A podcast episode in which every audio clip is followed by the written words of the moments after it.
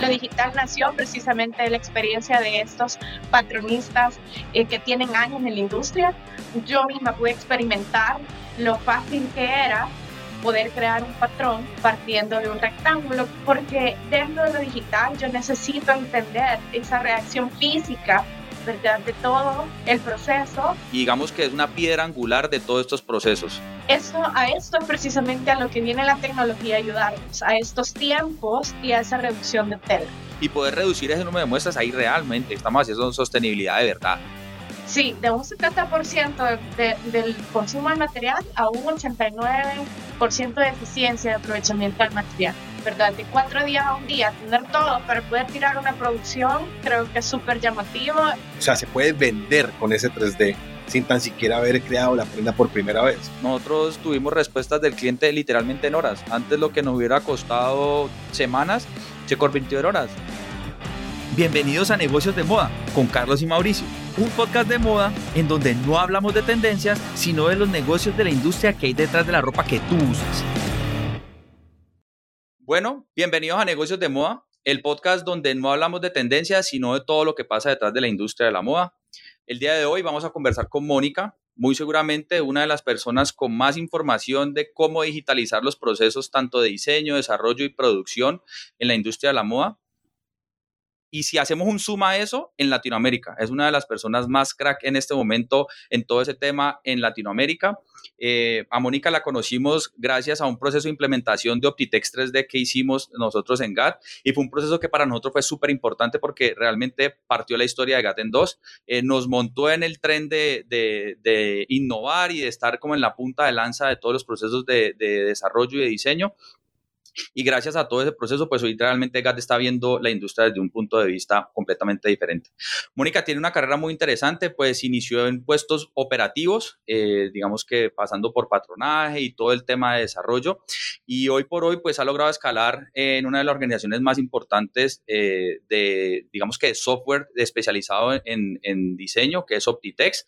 Hoy por hoy, eh, Mónica es la representante para Latinoamérica de Optitex. O sea que tiene toda la autoridad para hablarnos sobre cómo implementamos una tecnología, cuáles son esas barreras eh, y muchos de estos temas como que eh, se vuelven un poquito tabú, que la gente cuando va a hacer una inversión en tecnología no entiende cómo hacerlo, pero Mónica hoy nos va a estar contando un poquito de cómo, de cómo podemos... Eh, ver, esa, ver de qué óptica podemos tener en eso. Bueno, y para no darle más vueltas a esto, Moni, bienvenida. En 140 caracteres, para darte la palabra, cortico, quién es Mónica y cómo hizo Mónica para llegar hasta aquí, hasta donde está. Hola, gracias por incluirme en esta actividad. Bueno, yo soy Mónica Magaña, ¿verdad? Como Carlos, tú estabas comentando, sí, bueno, yo he partido de distintos eh, procesos dentro de todo lo que tiene que ver con la confección y la apparel. Y conozco muchos subprocesos también, no solamente lo que tiene que ver directamente con la costura y la digitalización de eso. Eh, yo inicié con un tema, yo soy artista plástica, ¿verdad? Eh, que esa es mi carrera y mi especialidad fue diseño gráfico y en el tiempo esto fue cambiando diseño de moda, diseño de interiores, entonces todo lo que tiene que ver con diseño es un poco de mi mundo.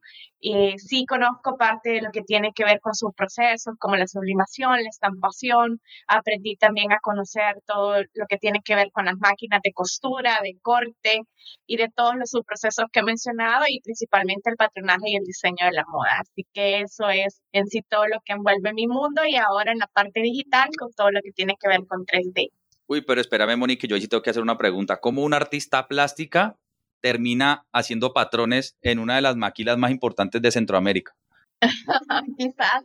Principalmente voy a contar como esta, esta historia, ¿verdad? Mi mamá dice que desde que yo estaba pequeña yo siempre decía que quería ser diseñadora de moda, cosa que quizás en el tiempo y cuando uno va creciendo pues yo olvidé y luego estudié artes plásticas porque me traía mucho la pintura en realidad. Mis papás son arquitectos los dos.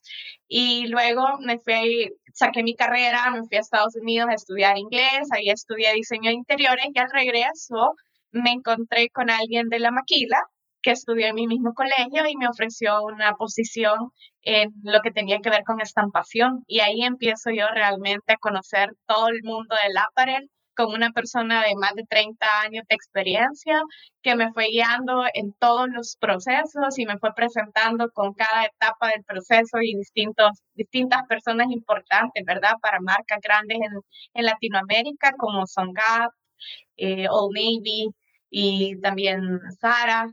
Entonces así empecé yo mi, mi incursión en, este, en esta industria.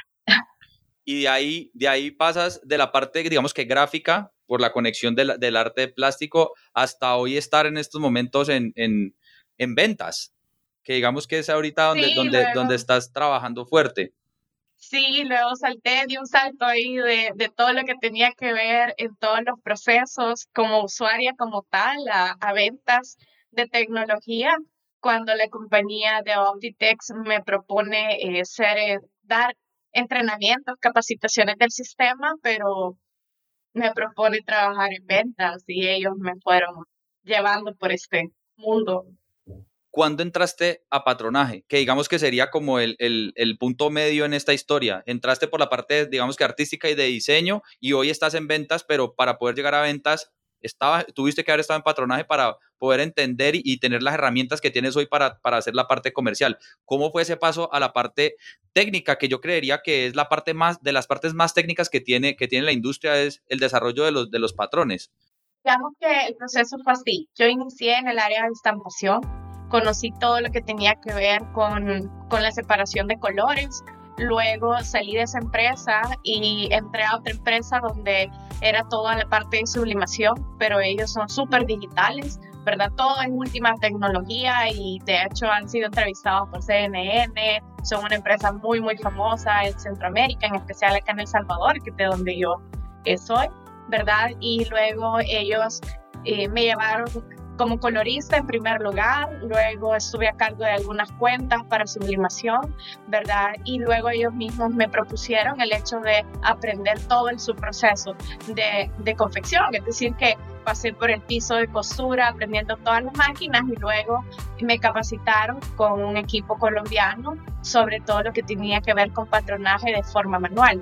Entonces aprendí todo el mundo de la confección y el diseño de ropa como tal a través de todo lo manual, reglas, papel, cortes, etcétera, ¿verdad? Yo misma costuraba mis propias eh, prendas físicas y así, y luego fue que aprendí a la forma digital de patronaje como tal, aplicando todo lo que conocemos manualmente, porque es lo básico y lo más importante para que la mente se abra al mundo digital. ¿Verdad? Siempre es, es, yo digo que es menester conocer esa parte en manual para poder empezar la mente a interpretar lo que vamos a hacer luego digitalmente. Y luego ya lo aprendí en la forma digital, cómo crear patrones y poco a poco, eh, con la experiencia también de mis compañeros, ¿verdad? Que tenían años trabajando en la industria, tanto manual como digital conocer cómo empezar a construir patrones digitales y luego simularlos ya en Entretec en un, en un avatar, en un maniquí digital. Ok, ahí tocas un punto que me parece súper chévere y es el talento. Y digamos que es una piedra angular de todos estos procesos. Sí, sí, nosotros podemos tener la implementada, implementada toda la tecnología del mundo, pero si no tenemos el talento que la opere, pues hay un, hay, se, se quiebra ese proceso, se quiebra esa cadena. ¿Qué crees tú que tuviste tú en cuanto a habilidades, en cuanto a, sí, en talento, para poder haber hecho ese proceso y poder pasar, hacer todo el proceso y haber aprendido? ¿Y qué crees hoy que, que le está faltando al mercado para que, para que esos procesos de implementación sean más, más fáciles, más llevaderos? Yo siempre he considerado que, número uno, es súper importante que las personas, las personas tengan el interés, ¿verdad? O sea, el, porque yo pude haber nacido siendo cualquier otra cosa y llegar a este mundo siempre, ¿verdad? Siempre y cuando a, uno le guste lo que hace, eso es, eso es, básico. Entonces, yo diría que el gusto por, por los procesos, por la costura, eh, es súper importante y sobre todo por la tecnología, ¿verdad? A mí eso me, me atrajo aún más, o sea, el hecho de de que yo desconocía que este mundo manual, que, que, es lo más común para nosotros en la región, se puede trasladar a un mundo digital y puedo estar haciendo lo mismo en menos tiempo, con un recurso más rápido, ¿verdad? Y que es, es un mundo nuevo para nosotros, aunque en otros países ya sea algo que lleva muchísimo tiempo. Eh, pero yo diría que primero es el interés que le ponemos, el amor que le tenemos a ese mundo de la confección eh, luego, la importancia que tiene el la habilidad manual, yo no dejo de mencionarlo porque también es muy importante la experiencia de todas estas personas que trabajaron antes manualmente para que nosotros podamos entender lo digital. Lo digital nació precisamente de la experiencia de estos patronistas eh, que tienen años en la industria, ¿verdad? Y, y el, el, recorrido que ellos han tenido, de las equivocaciones que hayan experimentado antes, es importante para nosotros poder saber ahora hacia dónde va el rumbo de lo digital de dónde partimos y a dónde no, no queremos regresar o las cosas que hicimos mal antes para mejorarlas ahora. Eh, que es súper importante también eh, conocer todos los procesos de costura, ¿verdad? Eh, conocer las máquinas, conocer cuáles son los procesos de la calidad de la prenda, cuáles son los procesos de corte, cuáles son los procesos de la tela, porque dentro de lo digital yo necesito entender esa reacción física ¿verdad? De todo el proceso para saber cómo yo voy a interpretar lo que estoy viendo digitalmente, porque yo ahí me estoy comiendo pasos, ¿verdad? Yo no sé cuánto tiempo se relajó la tela, yo no sé cuánto tiempo la señora que cosió le estiró o le encogió más en la máquina, y si mientras yo no tenga dimensión de esos procesos, va a ser más difícil para mí entender lo digital y cómo yo voy a interpretar los resultados de lo digital físicamente, cuando ya tengo la prenda física que saqué a partir de estos procesos.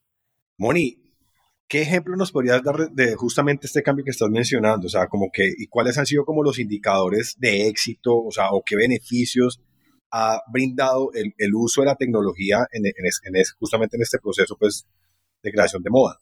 En mi experiencia, ¿verdad? Eh, como yo conocí todos estos procesos, conozco las máquinas, me he equivocado, ¿verdad? Incluso cosiendo, he tenido que descoser y volver a coser y todo, y, sé muy bien lo que se tarda uno haciendo el patrón manual. Cuando pasamos a lo digital, podemos entonces, eh, yo misma pude experimentar lo fácil que era poder crear un patrón partiendo de un rectángulo, que es lo que nosotros hacemos normalmente, y estoy hablando sobre todo de, de partes superiores, también de las inferiores, ¿verdad? Pantalones y todo eso. Pero los casos de éxito que hemos tenido implementando tecnología y comparando y pasando de lo manual a lo digital, yo quizás puedo mencionar eh, la parte, digamos, clave, porque tal vez crear un patrón eh, no es tanto como grabarlo. Por ejemplo, tengo que llevar de una talla base M a muchas tallas, inclusive tallas plus, ¿verdad? Para, para cuerpos más grandes o, o, tallas más pequeñas. Y entonces empezar a grabar y a escalar todos estos puntos y hacer de una prenda base prendas más grandes y más pequeñas nos lleva mucho tiempo manualmente. Y luego sacar el patrón de cada una de las tallas para llevarlo a su producción física en producción masiva nos lleva horas o días, ¿verdad? Dependiendo de la complejidad de la prenda. Eso, a esto es precisamente a lo que viene la tecnología ayudarnos, a estos tiempos y a esa reducción de tela. Yo podría mencionar ejemplos eh, en los que he visto que algunos procesos manuales han pasado a lo digital y es de días, y voy a mencionar tal vez tres, cuatro días haciendo un trazo que es muy complejo, de distintas telas, de, de muchas piezas, de piezas eh, superiores, piezas inferiores o internas. Entonces, esto se ha vuelto de cuatro días a poderlo crear en el sistema, graduarlo en el sistema y trazarlo en el sistema en un día. ¿verdad? De cuatro días a un día, tener todo para poder tirar una producción, creo que es súper llamativo. Eh, esto es, estoy hablando de una prenda quizás no en un grado tan complejo. Cuando nosotros vemos jackets, vemos eh, vestidos de noche, de novia, ¿verdad? Que llevan muchísimos más detalles, son todavía más días eh, y, eso viene a reducir el tiempo. Ahora, eh, ¿cómo puedo mencionar otras cosas importantes? Y yo estoy haciendo una implementación en este momento de lo manual a lo digital, donde la compañía hace básicos. Y, y eso me, me llama la atención porque ahora me voy a lo que sería fácil. Y entonces, en una camiseta básica, eh, ellos hacen camisetas con mangas cortas, mangas largas, camisetas básicas, ¿ok? Cuellos en B, cuellos en V, y eh, a eso se dedican únicamente. Han pasado de tomarse básicamente eh, una, una hora 40 minutos en hacer un marker, un trazo, a 10 minutos donde ya lo corrieron y donde han hecho una mejora de un 70% donde optimizaron el consumo. Del material. Sí, de un 70% del consumo del material a un 89% de eficiencia de aprovechamiento del material. Yo puedo dar fe de eso, yo puedo dar fe de eso. Nosotros ah, creo que tuvimos una, eh, en la implementación del 3D, nos pasó, nosotros tuvimos respuestas del cliente literalmente en horas. Antes lo que nos hubiera costado semanas, se convirtió en horas. Yo, yo me acuerdo que el primer cliente con el que trabajamos eh, la entrega en 3D, se Mauro se lo mandó que por WhatsApp, se lo mandó al finalizar la tarde y al día siguiente a las ocho y media, nueve de la mañana teníamos respuesta de no, mira, hagámosle este cambio, hagamos esto. O sea, la implementación de tecnología es, es una locura en cuanto a tiempos. No sin antes eh, Carlos, eh, justamente ver la, la, reacción del cliente que fue pasar de una muestra física o de algo como tal a, al, 3D, ya digital, de la prenda, de la creación, que pasó de un figurín a un 3D ya algo mucho más real y verlo como de manera digital, generó un gran wow en el cliente. O sea, wow, ¿qué es esto? Y estamos implementando 3D y, y es con eso pues trajo la respuesta que fue como dice como decís Carlos súper inmediata y pues no solamente, o sea, no, era reducción de tiempos como Mónica viene hablando, es que reducción de tiempos, es reducción de error, reducción de, y reducción de errores, reducción no, y de desperdicios. o sea, y es pues, donde realmente yo siento que la sostenibilidad se ve, ¿no? No, yo ese cuento de la sostenibilidad, y lo, hablado, lo hemos hablado mucho, ¿no? Ese cuento de la sostenibilidad, pues de que ya toda la tela es PET y reciclada, pero se gastaron otra vez un chorro de litros de agua para poderlo hacer, pues realmente sí, pero pues no. En cambio, la realidad es que uno hace demasiadas muestras en el, en, el, en el desarrollo de una colección o el desarrollo de, una propuesta y poder reducir ese número de muestras, ahí realmente estamos haciendo, estamos haciendo sostenibilidad de verdad.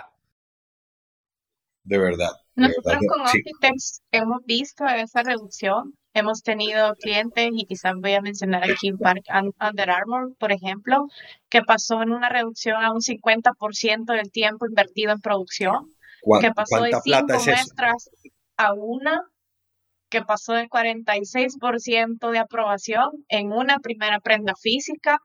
Hemos tenido Jeff, por ejemplo, que pasó de no crear más prenda física a todo digital y aprobar producción, ¿verdad? Entonces, hemos tenido unas experiencias eh, bien importantes, voy a decir, eh, porque antes se creaban yo experimenté eso en la industria, ¿verdad? Creaban piezas solo para probar primero cómo se veía, luego cómo quedaba ya tallado en la, en la modelo, y estoy hablando solo de una talla, ¿verdad? Luego, si ellos querían distintos colores, había que crear piezas en todos los colores para enviarlo, y luego probárselo al, a la modelo, ver si me gusta, si le voy a hacer un cambio, mandar otra pieza para el cambio, el tiempo de mandar la pieza física.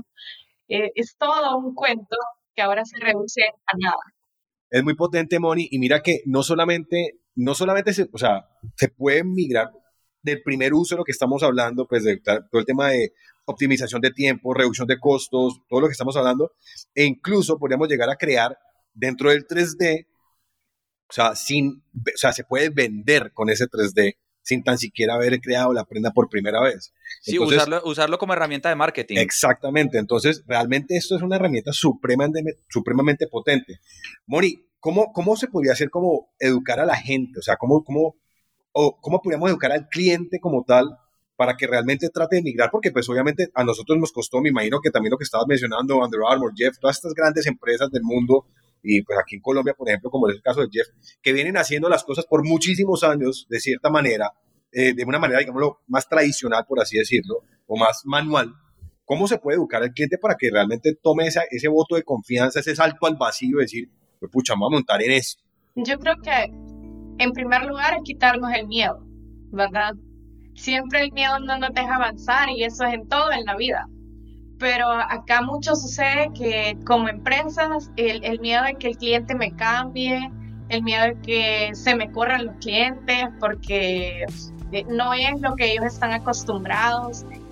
Eh, es muy importante ser muy aliados, muy socios con nuestros clientes finales, ¿verdad? Es muy importante eh, nosotros sentirnos seguros y convencidos de lo que estamos haciendo, porque si nosotros no estamos convencidos, no convencemos a nadie. Entonces es súper importante que como empresa demos el paso a la tecnología, a entrarle, no necesariamente con grandes cosas, con gran inversión, eh, con todo de una vez. Entonces yo eh, siento que el primer paso es quitarnos el miedo a la tecnología y empezar a experimentar con ella. Yo de hecho he tratado de convencer clientes para empezar a usar el 3D, ¿verdad? Para mire, ¿qué le parece si nosotros le hacemos una muestra y usted se la envía al cliente? Preséntesela.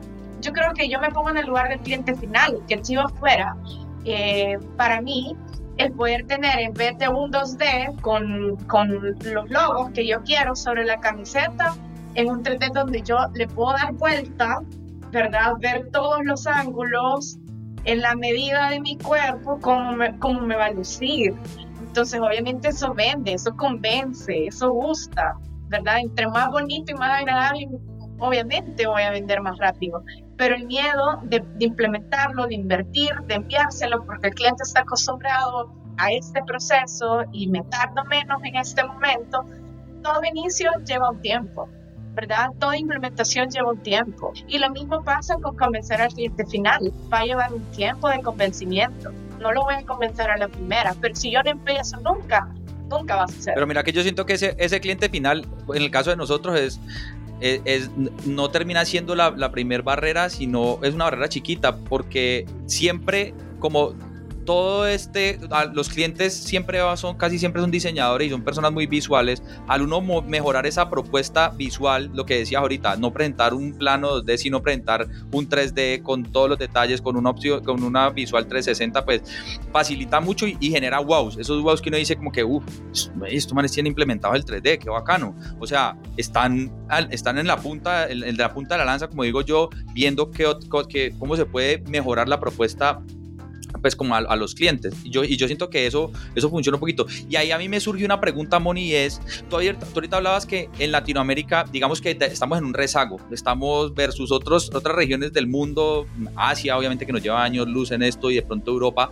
Eh, en la implementación del 3D, eh, hablando puntualmente, o en la implementación de estas tecnologías, ¿cuál crees que es esa, esa gran diferencia que hace que Latinoamérica tenga ese rezago? De pronto conectando un poquito la pregunta con lo que estabas diciendo ahorita de, de esas como barreras que se generan, pero ¿cuál es la diferencia? ¿Por qué un Asia? ¿Por qué un China? Porque un Oriente tiene esa implementación en, muchos, casi que en toda la cadena de, abastecimiento y nosotros aquí sufrimos y tú puntualmente que te toca venderlo, sufres para explicarle al cliente, venga, es que tiene que comprar un computador con una tarjeta de video buena porque es que si no usted hace la inversión pero no va a pagar nada. O sea, ¿cuál es ese rezago y por qué pasa? Sí, yo creo que es eh, una cuestión cultural, pero también económica, vea eh, obviamente nosotros nos da miedo invertir y no poder, y eso es un tema muy, yo siento que es muy importante y en las nuevas generaciones considero que lo estamos venciendo. El hecho de poder entender nuestras finanzas, poder administrar mejor nuestras eh, inversiones, dónde le estamos poniendo, cómo le estamos eh, administrando todos nuestros recursos para sacarle el mejor provecho. Yo puedo decir que las, las empresas que están cambiando de generación, ¿verdad? De dueños y están pasando generaciones más jóvenes. Y nosotros como ya traemos un poco más ese chip, ¿verdad? De, de, no tenerle miedo a las cosas, sino de intentarlo y, y, hasta ver hasta dónde lo logro, ¿verdad? Y si me caigo, me vuelvo a levantar. Eso es muy importante, ¿verdad? Están, eh, que nosotros como nuevas generaciones todavía jóvenes, este, tratemos de implementar cosas nuevas. Somos jóvenes, somos, unos niños, somos unos niños, somos jóvenes, Entonces, eh, eso, eh, esa transición que yo he experimentado me parece súper interesante, porque eso creo que es el bloqueo. Las generaciones anteriores todavía tienen el miedo de esto será verdad, lo que estoy comprando, que es costoso, va a valer la pena. O sea, cuál realmente el cliente final, que ellos todavía lo interpretan como sus clientes de generaciones anteriores, ¿verdad? ¿Cómo va a responder? O si yo ya no voy a tener los mismos niveles de venta. Entonces, ese cambio generacional es lo que está ayudando a poder implementar eh, tecnología, pero definitivamente, y todavía encuentro gente joven que tiene miedo, porque claro, tenemos la experiencia anterior, tenemos el, el, consejo, ¿verdad?, de las generaciones anteriores ahora que mencionabas, pues, como Colombia y Brasil entre las empresas de Latinoamérica que están implementando, ¿qué, qué, qué nos puedes contar de pronto de justamente, o sea, de las empresas que, que ya vienen implementando el 3D, cómo lo han implementado, cómo, cómo lo han utilizado, qué, qué, beneficios como tal le, han sacado a, haber implementado el tema de... ¿Y cuáles han sido como los principales retos en esas implementaciones? El 3D definitivamente eh, ha funcionado en primer lugar visualmente para convencer al cliente. ¿verdad? Ha costado un poco el hecho de poder entender lo que yo estoy viendo en el 3D con mi realidad y cómo yo voy a comparar mi realidad con ello. Cada día la tecnología va más cerca de la realidad, de poder trabajar mejor las propiedades de los tejidos, el stretch de la tela y que se, sea cada vez más cerca de la realidad. Sin embargo, es, es y por eso mencionaba al principio importante que todo el que va a utilizar nueva tecnología conozca los procesos completos, físicos y manuales, para poder hacer esa comparación y entender la tecnología, cómo se está acercando a la realidad, porque sabemos que todo es un proceso, ¿verdad? Y entonces nosotros como, eh, como instituciones que desarrollamos software, tecnología, innovación, etcétera, estudiamos ese proceso manual para poder crear lo digital tratamos de acercarnos lo mayormente posible a lo físico y real. Sin embargo, todavía estamos a una distancia, como todo en tecnología, ¿verdad? En todas las industrias, no únicamente en lo textil.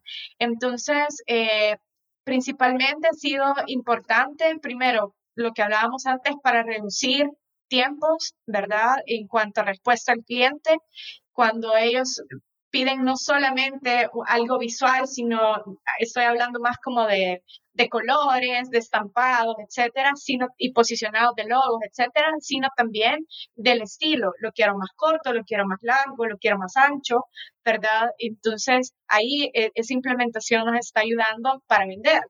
Pero ahora, ¿cómo nos vamos a lo productivo? A lo productivo es ese análisis y ese conocimiento que debemos tener de la maquinaria, de los procesos, de los tejidos con los que estamos trabajando y poder introducir toda esa información y conectarla con la tecnología. Eh, ¿A qué me refiero con esto? A que, por ejemplo, el análisis de los tejidos con los que estoy trabajando, las telas con las que estoy trabajando. Es súper importante saber el, conocimiento de todas las propiedades de sus tejidos, cómo introducirlos al sistema para que cuando yo estoy interpretando la simulación de la pieza es sobre un avatar 3D, ¿qué es lo que yo estoy viendo? ¿A dónde voy a ajustar? ¿Por qué lo voy a hacer? Moni, una pregunta puntualmente ahí. ¿Cómo, crees que es el futuro de ese, de ese paso? Que yo creo, y lo hemos hablado nosotros, que digamos que es uno de los pasos más cruciales, pero es uno de los pasos que, pues, muy chistoso, es de los más desconocidos y los que menos, digamos que atención en, algunas empresas eh, se le pone. ¿Cómo crees que debería ser el futuro de ese paso puntual? ¿Qué debe hacerse para que sea más, más sencillo eso? Pues, vamos, deberíamos implementar más tecnología, debería haber, no sé, voy a decir cosas locas, inteligencia artificial, ¿qué debería hacer para que, para que podamos usar mucho mejor la herramienta? en primer lugar, que creo que no nos interesamos mucho en general como cultura latina en conocer más sobre las tecnologías. Compramos algo, pero nos quedamos con lo que nos enseñaron en, la capacitación y no nos gusta investigar y más allá, preguntar, leer, eh, escuchar, como lo que ustedes están haciendo ahorita, tratando de educar, ¿verdad? Y transmitir información traer gente con, que ha visto, ha experimentado y, y, qué bonito fuera que todos nos interesáramos por escuchar estos temas más, por leer más sobre estos temas. ¿Por qué? Porque sucede que eh, este tipo de información que yo estoy comentando, como las propiedades del tejido, ha sido algo que tal vez se le capacita a la gente, pero la gente no se interesa más por conocer el tema.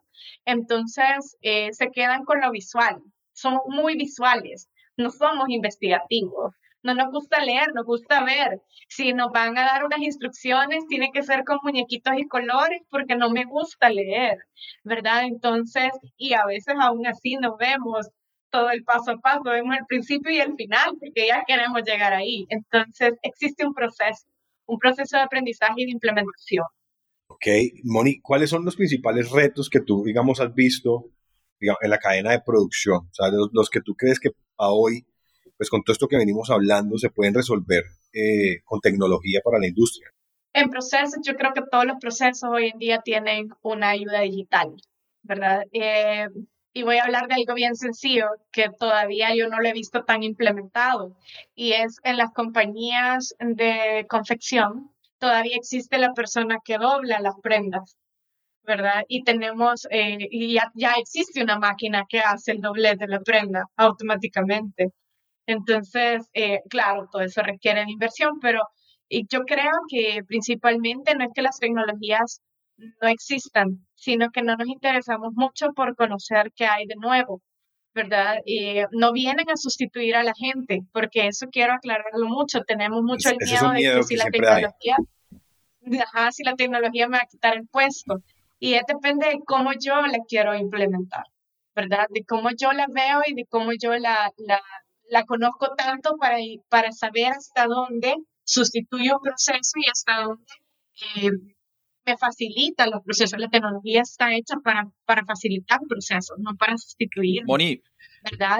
con respecto a eso, y nosotros lo hemos visto mucho hablando de temas de inteligencia artificial, eh, y te quiero hacer una pregunta muy puntual con respecto a inteligencia artificial y, y patronaje.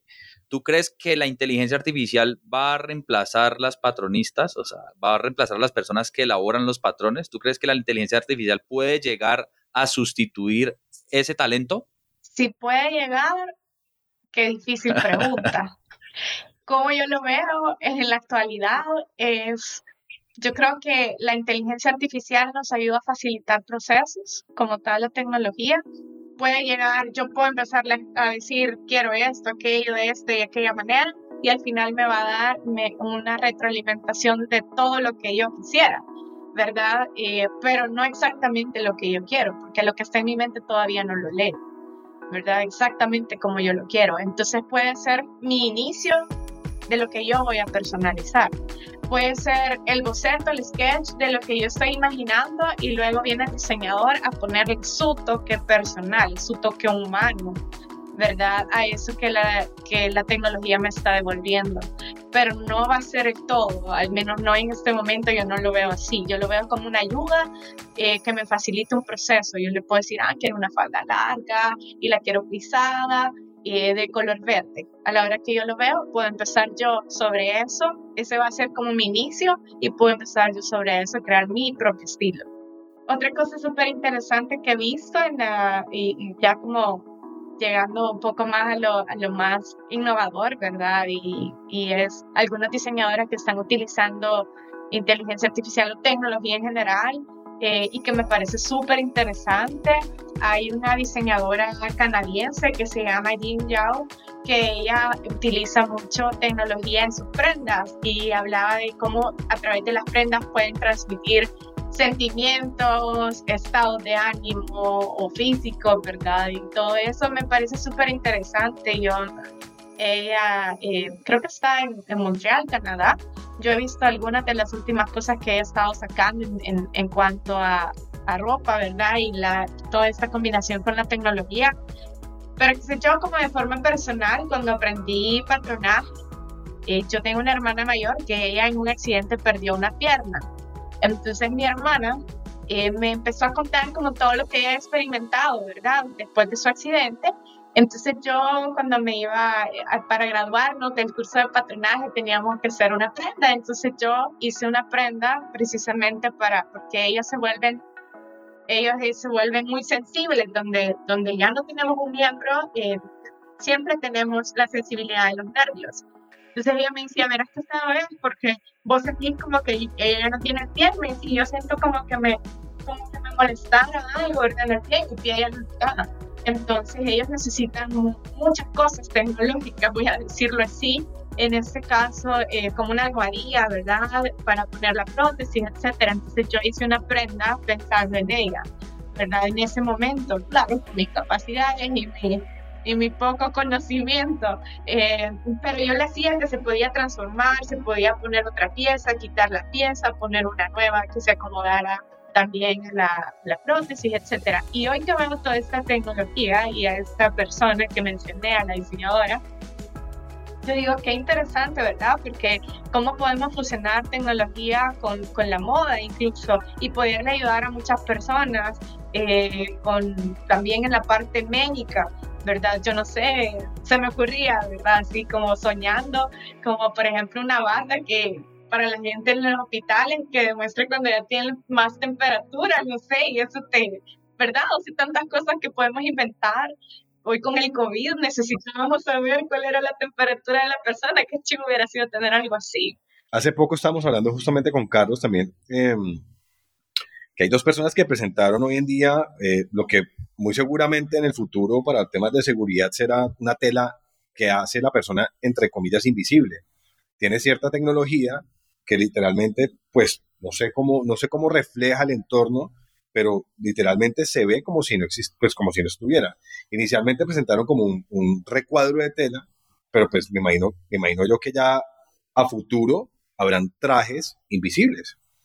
O sea, que hace que la gente pues, no se vea. Entonces, claro, o sea, todo este tema de, la tecnología. Pero, ¿cuál sería ese rol de la tecnología y la implementación de esa tecnología en, la industria de la moda? O sea, ¿cuál crees que al final tiene que ser eso? Porque siento que lo que hiciste, sí, lo hiciste, digamos que para hacer un trabajo, pero, pero el trasfondo es gigantesco. O sea, creo que pueden haber muchas oportunidades de negocio dentro de, dentro de esas exploraciones. ¿Cuál crees tú que debería ser el papel de la tecnología dentro de la industria de la moda pero de cara a esos, a esos nichos que, que, que, digamos que están ahí, pero, pero no son tan visibles para todos, que los vamos como dejando ahí de lado. Sí, um, yo creo que nosotros experimentamos cuando estábamos aprendiendo patronaje, una de mis compañeras salió embarazada y no encontrábamos ropa para ella. No, no es algo, o sea, es la misma bata, floja y no sé qué, sin mucha moda, sin mucho y, y, es una estampa tan bonita que las mujeres deberían ver. y no como señoras embarazadas, sí, sí, sí, de acuerdo. exacto. Entonces, eh, y ahí fue donde como cada uno estaba experimentando una cosa diferente, en mi caso con mi hermana, ¿verdad? Y así luego había alguien que hablaba mucho del ciclismo, pero el ciclismo siempre sigue siendo la misma ropa de ciclista, porque no acomoda, porque, ¿verdad? Y entonces, yo creo que en ese tiempo que fue ya hace como ocho años atrás, un poco más este, se daba, empezaba como todo este tema de ir de, de, la moda deportiva para ir a trabajar, ¿vea? Entonces, eh, era un tema que se volvió en el tiempo interesante y estábamos dejando un poco de lado todo el formalismo que existió en, en tiempo, en la historia, ¿verdad? Anteriormente. Eh, ¿Cómo es la combinación de estos, de la tecnología con, la, con el apparel en estos nichos? Creo que tiene que ver siempre con el tema anterior de lo investigativo que podemos llegar a ser. Yo creo que hay muchas cosas todavía por descubrir, incluso yo me ponía a pensar con los niños, ¿verdad? O sea, ¿qué pasa si yo puedo entender el miedo a la tecnología, cómo afecta el cuerpo, pero eh, un chip en la ropa un niño se nos puede perder, vea. Eh, no sé, hay, hay como tantas cosas muy buenas también que pueden ayudar a los niños. A los niños les molesta, por ejemplo, los aparatos de, para escuchar mejor. Y entonces yo decía que si yo fuera a tener un gorrito, vea, que, que pudiera facilitarles esa tecnología a los niños sin que ellos se lastimaran su cuerpo. Entonces hay muchas cosas interesantes que podríamos llegar a hacer si realmente fuéramos más investigativos, si pensáramos más en, en todo tipo de personas y no en el común denominador de nosotros que tenemos la bendición de estar completos, hablando, ¿verdad? Sino de todas las necesidades que surgen eh, para todo tipo de personas para los ancianos, para los niños, para las personas necesitadas en las calles. Entonces creo que hay muchos nichos nosotros que podemos abarcar, pero que no hemos tenido la capacidad humana de pensar en el otro, que es tan importante. y que debería ser lo principal para lo cual todos trabajamos en el mundo, en todas las industrias. Ok, ok, Moni. Bueno, una última pregunta ahí como para ir cerrando y conectado a lo que estás diciendo, ¿cómo te imaginas la industria de la moda en el futuro? Yo me imagino como la estación de esta diseñadora. Me encanta, ¿verdad? Se está transmitiendo mucho de la persona, o sea, está transmitida en, en la tecnología que lleva puesta, básicamente. Entonces, ¿a qué me refiero con esto? A que las prendas pueden hablar ya todo lo que yo estoy sintiendo y pensando y hacer algo más por mí y por el prójimo. Entonces, yo creo que la tecnología y, la, industria de la moda va en un rumbo muy investigativo, eh, va en un rumbo de, descubrir cosas nuevas y conectar cosas distintas que antes las creíamos tan distintas, ¿verdad? Antes pensábamos en la ropa como me voy a cubrir, ¿verdad? Sí, como una necesidad básica. Me voy a vestir y, una necesidad básica, pero hoy creo que va a trascender eso a cosas más interesantes cosas que hablan por, por la persona que lo viste y que ayudan demás también, eh, como lo que yo hablaba, ¿verdad? en, otros, en otros rubros tal vez, pero en la medicina, o sea, le ayuda a los médicos a saber algo de, del paciente. Y así, eso me imagino yo realmente. En cuanto a tecnología, innovación super, y Súper, bueno, Moni, esto ha sido todo. No sé si los oyentes te quieren encontrar en redes sociales. No sé si quieres compartirnos tus redes sociales o, o dónde pueden saber más de Mónica. Bueno, y yo tengo mis redes sociales limitadas para mis cosas personales, pero con todo gusto, ¿verdad? Mi correo es beatrizmagan.gmail.com. Eh, yo siempre estoy disponible para todos. Mo.bea en Instagram. y, pero realmente este mundo de la tecnología me encanta y una de las cosas que más me gusta es ayudar a las industrias y sobre todo a los emprendedores o las empresas más pequeñas a crecer entonces yo también tengo toda la disponibilidad para guiar a alguien en cómo entrarle a este mundo, en cómo crecer, en cómo conectarse con eh, nuevos proveedores en el mundo, así que con todo gusto igual, ¿verdad? En, mi WhatsApp personal, con todo gusto me pueden escribir 503 76 97 90 26 Mónica Magaña, sus bueno, listo, Moni, mil, mil gracias, mil gracias por todo este espacio, por todas estas, compartir todas estas experiencias que son súper valiosas para nosotros y para también para todos los oyentes. A ustedes recuerden seguirnos en nuestros canales de YouTube, Spotify y Apple Podcast y pues, de paso por favor nos dan un likecito o cinco estrellas para que podamos tener más información detrás de la escena del mundo de la moda.